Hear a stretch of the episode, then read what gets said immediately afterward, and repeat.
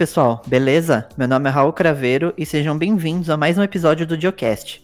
Hoje a gente vai ter um debate aqui no nosso, no nosso podcast. A gente vai tentar entender por que, que o usuário ele acaba preferindo ir para um sistema pago ao invés de utilizar alguma alternativa grátis que tem no mercado. E para essa conversa, eu trouxe duas pessoas que vocês já conhecem. O primeiro que está aqui com a gente é o Ed, o nosso revisor lá do blog. Fala pessoal, tudo bem? Vamos pagar a licença aí porque o capitalismo precisa continuar avançando.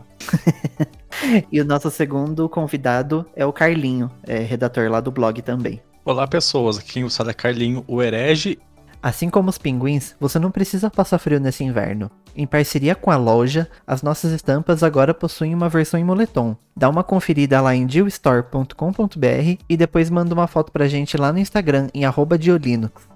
Toda semana por aqui, a gente lê alguns dos comentários que vocês deixaram lá no post do episódio no Diolinux Plus. O episódio da semana passada foi sobre produção musical no Linux, com o nosso convidado Vartry.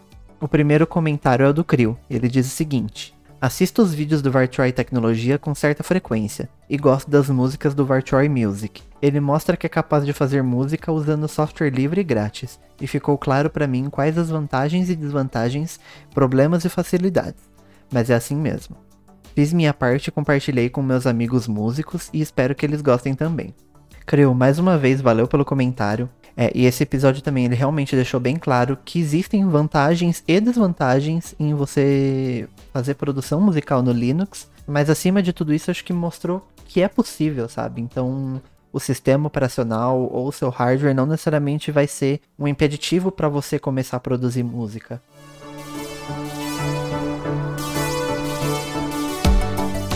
Aproveitando já pra gente já começar aqui no, numa polêmica, né? Então, me fala por que que você, por exemplo, você prefere utilizar um sistema pago, no caso é o Windows, né? Do que utilizar alguma alternativa gratuita? Primeiramente, eu gosto muito de ver o circo pegar fogo, que, é, que é algo muito comum entre a gente. Eu sou, eu utilizo Windows há muito tempo, então eu criei um hábito de usar ele e ele me atende tão bem quanto uma distribuição Linux. Só que ele tem uns extras para mim, que no caso são alguns jogos exclusivos, alguns softwares que, que são desenvolvidos para ele, como por exemplo Fancy Zones, que eu gosto muito. Fora que sempre está atualizado e eu tenho a licença de graça no computador, então. Eu acho que esse é um, uma, um dos principais pontos, na verdade, quando a gente entra nessa discussão para falar o por que, que vale a pena uma alternativa paga, né? Justamente os softwares exclusivos. É, é, é a mesma lógica que a gente vê em consoles, por exemplo, né? Que você acaba preferindo comprar, sei lá, PlayStation ao invés de um Xbox por conta do exclusivo que você prefere ali. Às vezes até o sistema, os jogos são mais caros, mas você quer usar aquilo e não tem alternativa, né? Eu acho que isso é, é muito comum também nos sistemas operacionais de desktop também, né? A gente vê muito menos, na verdade, de softwares exclusivos para Linux, apesar de que, claro, existem vários, mas assim, desses grandes do mercado, eu acho que a maioria dos que a gente usa no Linux são multiplataforma, enquanto no Windows você tem uma infinidade de jogos né? E não necessariamente por eles serem desenvolvidos para Windows que você só vai conseguir jogar lá, mas por conta do problema que a gente sempre cita, né, de anti-cheat, você só vai conseguir jogar no Windows. O caso do Valorant, o caso de Fortnite, tem vários outros, né? Eu não vou conseguir lembrar nomes agora, mas também tem, tem softwares de produtividade também, né? O próprio pacote Adobe, tem alguns softwares de, de anotações também, e não só no Windows, como no Mac, né? Que isso a gente vê ainda muito mais, né? Tem, empresas é, focadas única e exclusivamente em fazer softwares exclusivos para os sistemas da Apple, né? O Tweetbot, eu não lembro o nome da empresa, mas que eles fazem o Tweetbot, né? Um cliente de Twitter que é para iOS, para iPad, para Mac. Tem o Ulysses, que é um, um aplicativo para você fazer anotações. Tem, tem vários, vários softwares que são exclusivos, né? Da Apple. E acho que isso acho que é, é o que eu vejo muitas pessoas dando como argumento, sabe, para poder referir um sistema pago, né? Muitas pessoas falam, ah, não, não, é, não tem como usar o Linux porque não tem o Microsoft Office. Não tem como usar o Linux porque não tem Adobe. A gente sabe, né, que no final das contas existem alternativas, algumas até melhores, dependendo do que for. Mas acho que esse é o, o principal argumento que a gente vê nessa discussão, né?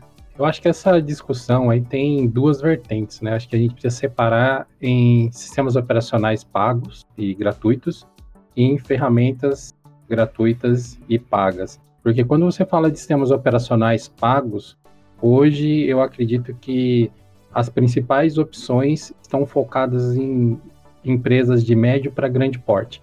Não, não vejo pessoas comuns, né, para usar, usar em casa, por exemplo, é, adquirirem esse tipo de licença de sistema operacional, porque na maioria das vezes, quando a gente fala de Windows, por exemplo, você compra um computador e já vem uma licença embutida diluída no preço. Vem o Windows Home, alguma versão assim. E aí, se a gente for caminhar para o ambiente mais de empresas, eu penso que a desculpa para que isso ocorra, para que as empresas ainda prefiram adquirir um sistema com uma licença, que inclusive eu tomei a liberdade de pesquisar aqui alguns preços, é o suporte. Né? É a possibilidade de você ter um profissional atrelado àquele valor que você está pagando, né? Ou seja, aquele valor já vai diluir o custo de um profissional para te ajudar a resolver seus problemas de TI ou de gestão daqueles sistemas. Né? Por exemplo, ó, começando aqui por OpenSUSE, por exemplo. A OpenSUSE tem lá a versão SUSE Enterprise Linux Desktop, que ela tem uma licença aqui que já vem com suporte que começa com 120 dólares por ano, só para uma máquina, por equipamento, né? 120 dólares por licença. O Red Hat Enterprise, 99 dólares por ano também, né? Para você poder ter suporte. O Windows tem pre... o Windows 10, né? Tem algumas licenças aqui a partir de 700 reais. E se você fizer uma compra de volume, você tem preços diferenciados também. Então você vê, não é um investimento barato. Então eu, eu realmente imagino que para empresas eles devem fazer a conta de, meu, se eu for pagar uma consultoria de TI para ajudar a tomar conta disso aqui tudo, quanto custa? Se eu pagar uma licença e em tese esse valor já está embutido, quem vai me ajudar a resolver os problemas, quanto custa? E aí, provavelmente, no frigir dos ovos, vale mais a pena você pagar uma licença do que você contar com um profissional, né? Eu tenho, sei lá, 20 anos de experiência em TI, trabalhando em grandes empresas, até algumas multinacionais aqui. E, meu, eu já vi cada bizarrice de empresa de consultoria, de suporte de TI, sabe? Em tese, pessoas que deveriam ser profissionais, deveriam ser referências em gestão daqueles sistemas, e eram, em, em grande parte, assim, extremamente desqualificadas para fazer aquilo. Tentando fazer o long, long story short aqui, né, reduzir um pouco a história, na minha opinião, as pessoas preferem pagar, as empresas preferem pagar, porque não é fácil você encontrar gente qualificada para dar suporte. Às vezes acho que muita essa discussão acaba indo justamente para os sistemas para o usuário final, né? Mas acho que quando a gente vai para esse, esse lado mais empresarial, a gente muitas vezes a gente acaba dentro do Linux mesmo, mas entre distribuições pagas e distribuições gratuitas. Assim, eu, inclusive, né, houve uma conferência da própria Red Hat. Assim, é, é muito claro que o, o argumento que eles usam para você escolher uma alternativa paga, o principal ponto é suporte. Sempre suporte, porque você ter uma equipe, né, para você manter esse sistema operacional, assim, não é se der problema, é quando der, né? Porque é, é, quase garantido que em algum momento vai dar algum problema ali, né? Então, quando é que você tenha um, uma equipe qualificada para resolver esse problema, né? No, no caso deles ainda, eles eles dizem que o suporte não é simplesmente você entrar em contato quando o seu sistema cair e resolver. Vai muito além disso, né? Eles ajudam você otimizar o sistema operacional ali, configurações, tipo, basicamente tudo que você precisar de uma ajuda ali, meio que eles eles dão esse suporte, não é só em caso de problema. Mas, mas acho que nesse âmbito, né, de sistemas empresariais, eu acho que fica muito nisso mesmo de suporte ou você faz por conta, né? É, cl é claro, né, que quando a gente fala de uma empresa que está começando agora, que não tem muito capital para investir, vai optar por uma alternativa gratuita, porque teoricamente é o que vai dar menos gastos para ela. Isso também não quer dizer que a longo prazo ela vai se manter assim, às vezes vai acabar migrando para um sistema pago, mas acho que voltando um pouco, né, para esses sistemas domésticos, você também citou, né, a questão de os computadores virem com um sistema pré-instalado. Vocês acham que isso tenha muita influência nessa, nessa questão da pessoa sempre acabar preferindo um sistema pago? Ela já está acostumada a usar o Windows, ela acha que aquele é o melhor porque é o que ela sempre usou. Vocês acham que isso influencia nesse, nessa decisão? É, eu acredito que sim. É que eu ultimamente, nesse último ano, por conta da pandemia e outras coisas, eu acabei tentando me definir como um usuário comum. Não uma pessoa técnica que resolve tudo, mas uma pessoa que não quer dor de cabeça pra vida. E esse fato de vir do. Você comprar um notebook e vir com uma licença do Windows com o Windows já instalado, ele vai muito por conta da comodidade. Que se você for usar um pouquinho mais técnico ou preferir usar Linux, já conhecer o sistema coisa e tal e tal coisa, você vai querer utilizar o. Você vai pegar, desinstalar o Windows instalar Linux, só que muito usuário não tem essa cabeça. Ele quer ligar o computador, colocar o e-mail e lá, lá já vai estar instalado o Word, o Office 365 para ele, vai estar instalado o, um antivírus. Geralmente, alguns computadores trazem um antivírus, quando trazem bem o próprio Windows Defender. E o Windows, que ele ligou, configurou o e-mail lá, tá pronto. Não vai ter esse rolê de ter que formatar o computador. Aí procura uma distro, uma distribuição que funcione bem naquele computador, que vamos supor um um Arch Linux da vida, ele para um usuário comum instalar ele num notebook com placa de vídeo dedicada e placa de vídeo Intel vai dar muito trabalho. Então, essa questão da licença vai muito da comodidade de cada usuário. É, eu, por exemplo, se viesse, eu demoraria no mínimo um mês para formatar para outra distribuição Linux, porque meu Windows está configurado, já está tudo ali, ele recupera meus arquivos, faz meus backups quando eu instalo o Windows na minha máquina, eu coloco meu e-mail, ele volta meu papel de parede, volta minhas configurações, então não tem nada mais cômodo que isso. Eu realmente acredito que essa questão de praticidade seja um, um, fator assim muito de peso também. Porque querendo ou não, né? Se você pegar questão de números, como a, a maioria esmagadora usa Windows, todo mundo já está acostumado a usar aquele sistema, já sabe como faz para instalar um aplicativo, atualizar ou não o sistema, para, modificar as coisas, todo mundo já está acostumado. A gente vê isso, eu, né, pelo menos como eu, eu sempre tô acompanhando notícias sobre a internet, né, sobre, sei lá, redesign do Facebook. A gente sabe que mudou uma configuração de lugar, as pessoas vão fazer todo um drama de por que, meu Deus, por que mudaram, tava funcionando. As pessoas não estão dispostas a aprender algo novo. Ela, se o negócio ali tá funcionando, ela não quer aprender algo novo, mesmo que seja melhor. Então, eu acho que é muito difícil para fazer as pessoas entenderem que elas podem migrar para uma alternativa gratuita. Vai ser mais barato para elas. Assim, mais barato depende, né? Porque se ela já tem um computador, se ela já tem a licença, não vai mudar nada. Mas a partir do momento que você compra um novo computador, você pode comprar um computador já com Linux, ou se você for montar um desktop, você não precisa pagar a licença.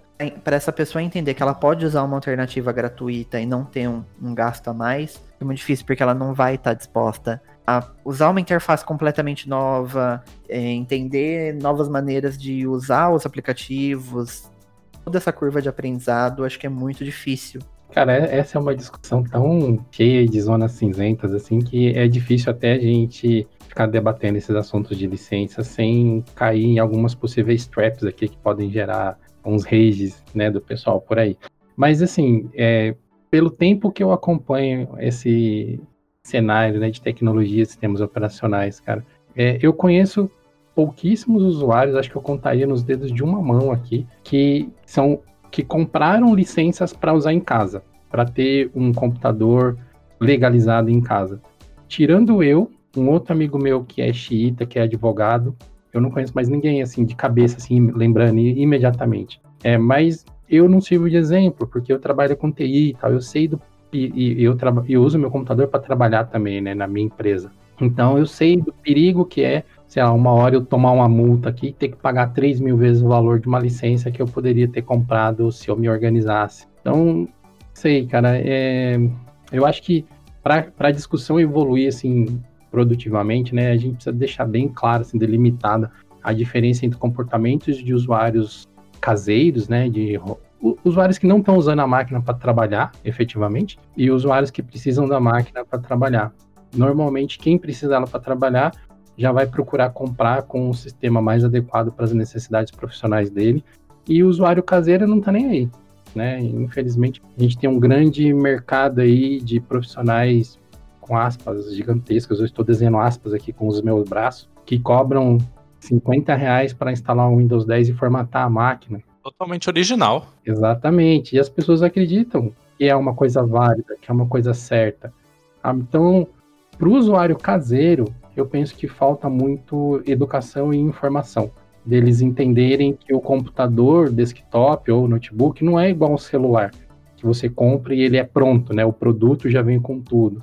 Que no computador não, as coisas são vendidas separadamente na maioria das vezes e que você tem que pagar um valor para cada um. Realmente eu acho que a gente acaba querendo ou não caindo nesse assunto, né, de pirataria. É um tanto quanto complexo, né? Porque assim, tem pessoas que vão comprar, por exemplo, um notebook, já vai vir com a licença, então você pode formatar 5, 10, 15 vezes, você vai estar lá com seu sistema original, tá tudo certo. Mas tem pessoas que às vezes é por malandragem, tem, claro, né, pessoas malandras por aí, mas tem gente que realmente nem tem essa noção de que o Windows é um sistema pago, inclusive. A gente quer achar, ah, mas não é só eu andar ali no, no sobrinho da, da Sony ali que formata o computador por 30 reais e não é aquele Windows, sabe? Tipo, é claro que ele tá colocando um sistema pirata, né? Mas as pessoas não têm a mínima ideia, não têm noção de que uma licença para uso doméstico custa 700 reais. E se vem um profissional falando, ah, não, então eu posso até instalar, mas é 700 reais a licença. A pessoa simplesmente vai rir da cara dele, vai no outro cara e vai colocar. Assim, é, aí nesse assunto, né, de pirataria, a gente consegue ampliar muito e para até alguns pontos mais sensíveis né, da discussão, mas eu acho que isso tem um peso assim muito grande de por que, que o Windows é tão dominante também, né? Que ele já está na posição de mercado e aí as pessoas não querem mudar. Nessa, se elas não quiserem pagar, mas elas vão querer continuar no Windows mesmo assim, então elas vão na alternativa pirata e vão ficar nisso. Eu já vi muita gente falando, ah, não, mas vou ter algum problema usando o Windows pirata? Porque, tipo, ah, se, meus, se meu arquivo do Word não sumir, então não tem problema, sabe? A Microsoft já é bilionária, então não tem problema. Só que assim, né, quando a gente fala né, da, da questão empresarial, você pode tomar uma multa, você colocando um ativador no seu computador, você não sabe o que tem naquele código. Se ele já tá burlando alguma coisa ali para ele poder ativar, vai saber o que ele não tem acesso, né? A gente já sabe que tá um pouco errado quando o ativador pede, quando a gente instala e tem que desativar o Windows Update. O negócio que é para te, pra te defender, você tem que desativar, é um alerta vermelho. Assim, bom tomar cuidado. Eu acho que nem entrando na questão legal da coisa, ou até mesmo moral, assim, tem um risco, sabe? Tem um risco muito grande de você usar um software pirata. Tanto, né, na questão monetária, quanto nessa questão de segurança mesmo. Tá literalmente colocando um software que vai burlar ali uma questão intrínseca ali do sistema, né? Então, pode ser que ele não faça nada? Pode Mas também pode ser que, sei lá, ele tenha todas as suas informações ali, esteja mandando para algum servidor não sabe, sabe? Tem, a gente também não pode ignorar o fator histórico, né? A Microsoft, ela foi conivente com a pirataria do Windows enquanto foi, foi conveniente para ela, né?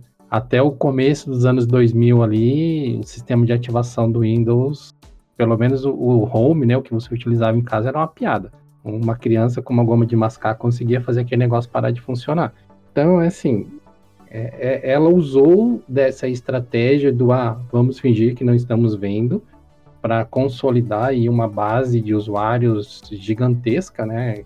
Enfim, não sei nem como que está a proporção disso, mas eu duvido que tenha minimamente equilibrada a distribuição de sistemas operacionais.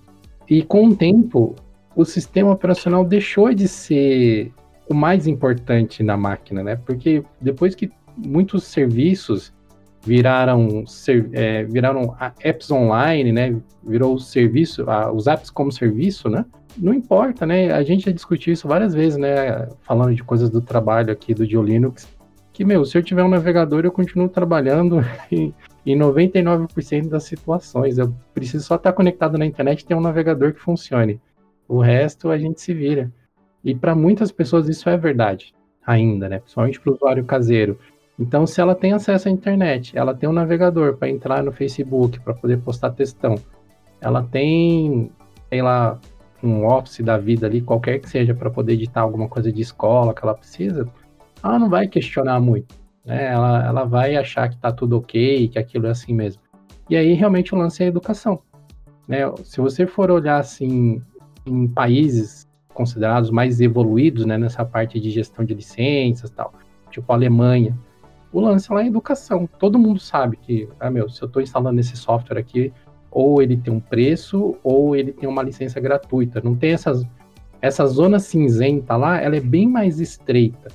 Quem tá nela sabe exatamente que tá na zona cinzenta, que tá burlando.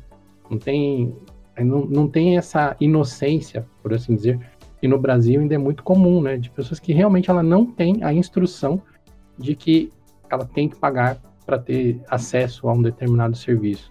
Eu acho que essa é a parte mais perigosa, na verdade, né? A pessoa que tá ali nessa zona cinzenta e não sabe disso, né? Tem gente que realmente não tem o, conhecimento para saber que ela tá usando um software pirata ali. Ela acha que tá tudo certo. Porque a pessoa que tá ali de malandra, ela sabe o que ela tá fazendo, ela sabe os riscos que ela tem. Aí, assim, é cada um com a sua consciência, com o seu risco, que segue. Mas a pessoa que tá ali, sem saber o porquê que ela tá ali, eu acho que esse é o, é o maior perigo, né? Realmente, como você falou, essa questão de aplicativos, eu acho que cada vez mais as coisas migrando pro, pro navegador, você conseguindo fazer as coisas tanto no, no seu Chrome quanto no celular, é aí que as pessoas perdem mais interesse no sistema operacional, né? Porque, tipo, meu Windows já tá funcionando, eu consigo acessar aqui o navegador, acessar o, Instagram, acessar o Twitter e jogar meu joguinho. Por que que eu vou me preocupar, sabe, para outro sistema operacional? Eu acho que essa é a parte mais complicada, né, da gente poder mostrar que existe uma alternativa mais barata, muitas das vezes mais segura, né? Claro que o Linux não vai te impedir de usar um software malicioso, ou sei lá, vazar seus dados sem querer na internet, sabe? Tipo, é, é mais seguro na sua essência, mas também depende muito de como você se comporta com o sistema operacional, né? Mas assim, a gente sabe que o Linux é uma alternativa mais segura, mais leve. Em muitos dos casos sim, é uma alternativa melhor, que vai resolver todos os seus problemas.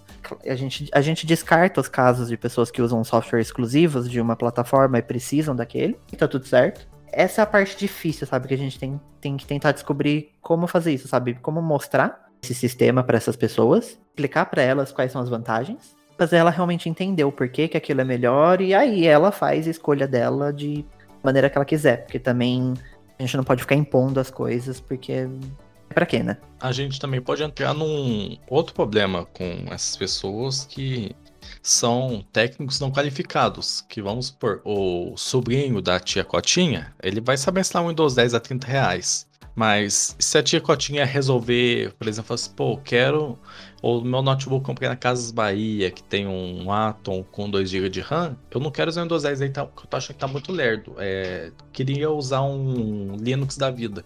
O sobrinho dela vai saber usar um. Vai saber instalar um Linux? Questão complicada, né? Eu acho que é realmente é muita questão da educação, né? A gente ensinar as pessoas o que, que é melhor, nos, obviamente nos pontos em que realmente é melhor, por que, que é uma opção válida, ensinar de fato a, a usar o sistema, mexer no, no que deve ser mexido, é o que a gente já faz aqui no Linux, né, o tempo todo. Assim, torcer, acho que para que as, pelo menos as pessoas interessadas né, em tecnologia realmente vejam isso assim com a cabeça aberta, né? Mas vocês conseguem ver, assim, alguma maneira da gente conseguir minimamente mudar essa situação, sabe? E as pessoas que estão no sistema pago estejam justamente porque é o melhor para elas e não porque alguém falou que é? é eu, eu acho que esse entendimento do que é melhor que é uma coisa que a gente sempre discute lá no fórum, né? Que todo dia tem 10 pessoas lá, ah, qual é o melhor sistema para não sei o quê? Não existe o melhor sistema, né? Existe o sistema que te atende. E isso vai depender não apenas do ferramental que o sistema em si entrega, quanto a sua capacidade de usar as ferramentas, né? Porque quando a gente fala de Linux, com raras exceções, tudo que você consegue fazer no, no Debian, você vai conseguir fazer no Red Hat Enterprise, que custa 300 dólares a licença. É, a, a, diferença vai ser, talvez, a facilidade ou o fato de algumas coisas já virem prontas ou não. Então, eu acho que as pessoas terem um pouco mais de conscientização a respeito de ferramental e de funcionalidade, não de programa, de produto, é o melhor caminho que a gente tem para que as pessoas passem a fazer escolhas mais conscientes. Né? Por exemplo, eu preciso editar uma foto, eu não preciso de um Photoshop, eu preciso de um editor de imagens. Com o tempo, alguns produtos passaram a significar as ações que eles entregam, né? É igual o Danone. Todo mundo, ah, vou tomar um Danone. Não, cara, você vai tomar um iogurte, sabe? Você, ah, eu vou ali comprar um Bombril. Não, cara, você vai comprar uma palha de aço. Então, né, as marcas tomaram conta do produto que elas representam, né? E em sistemas operacionais, em, em ferramentas também, isso aconteceu em muitos segmentos. Então, se né, a gente conseguir fazer com que as pessoas entendam que elas buscam uma funcionalidade, que elas buscam uma ferramenta e que não necessariamente aquilo só existe em um determinado produto, meu, nós vamos ver cada vez menos essa discussão assim das pessoas é, querendo pular no vagão da manada, sabe? No vagão, no vagão que tem mais gente, tipo Windows, de Photoshop, essas coisas assim.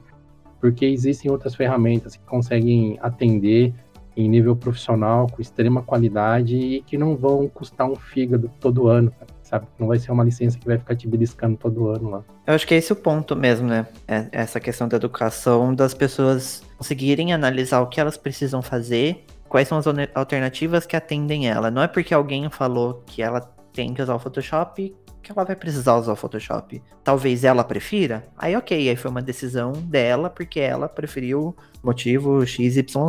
Mas assim, ela entendeu, não, o que eu preciso é fazer uma edição desse jeito, desse jeito.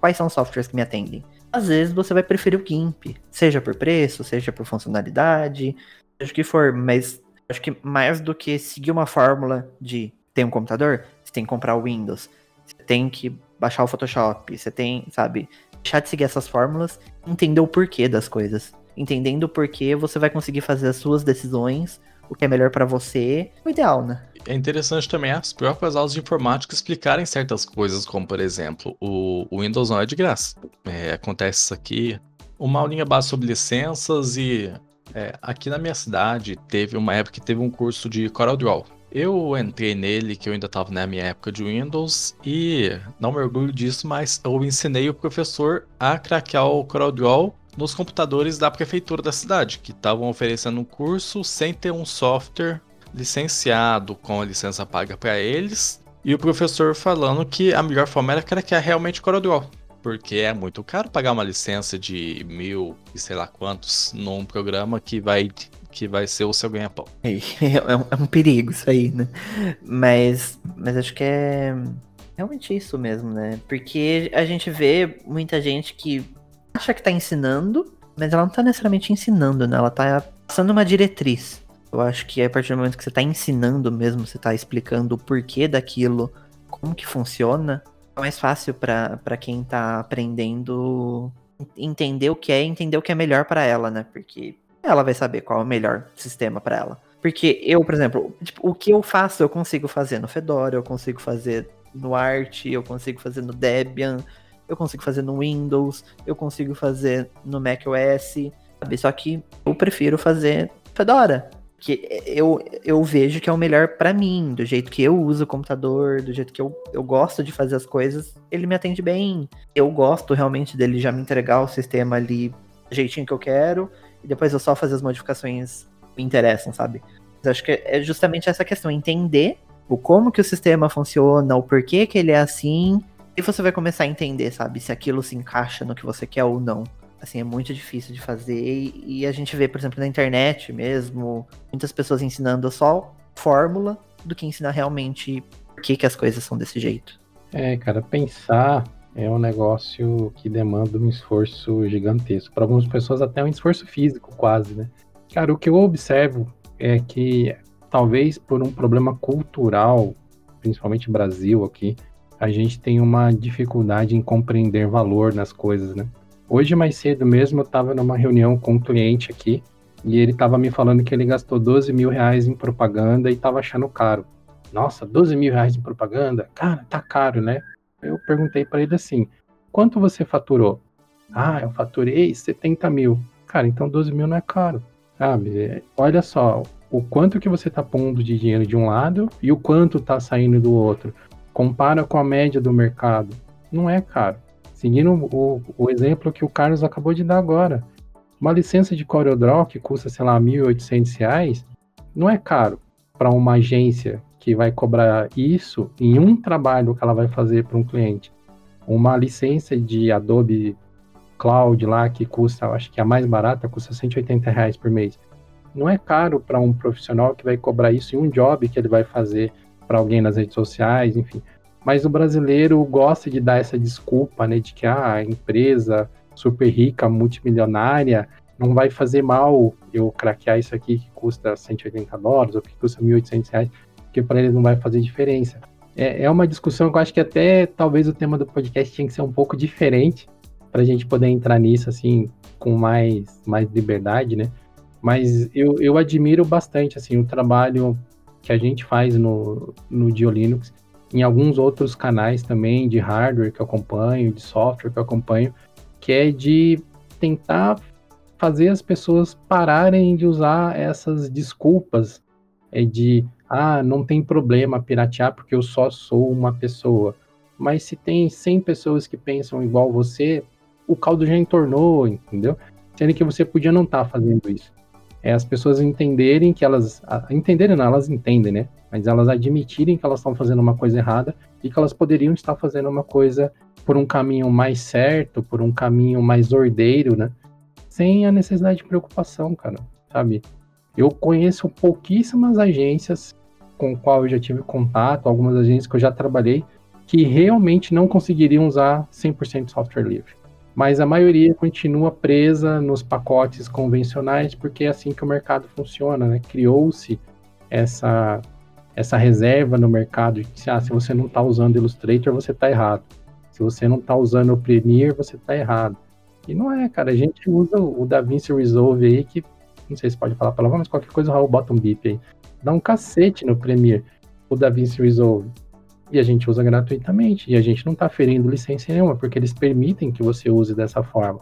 Existem alternativas, mas primeiro tem essa barreira né, cultural, das pessoas acharem que fazer errado não, não tem problema nenhum.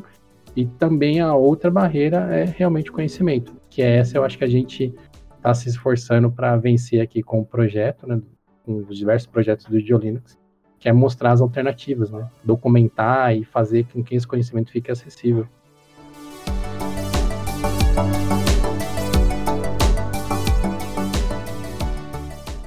Nosso episódio vai ficando por aqui. Se você gostou, não esquece de deixar um comentário sobre o episódio lá no Geolinux Plus e dá uma passadinha na geostore.com.br para dar uma olhada nos nossos novos moletons. Até semana que vem, pessoal.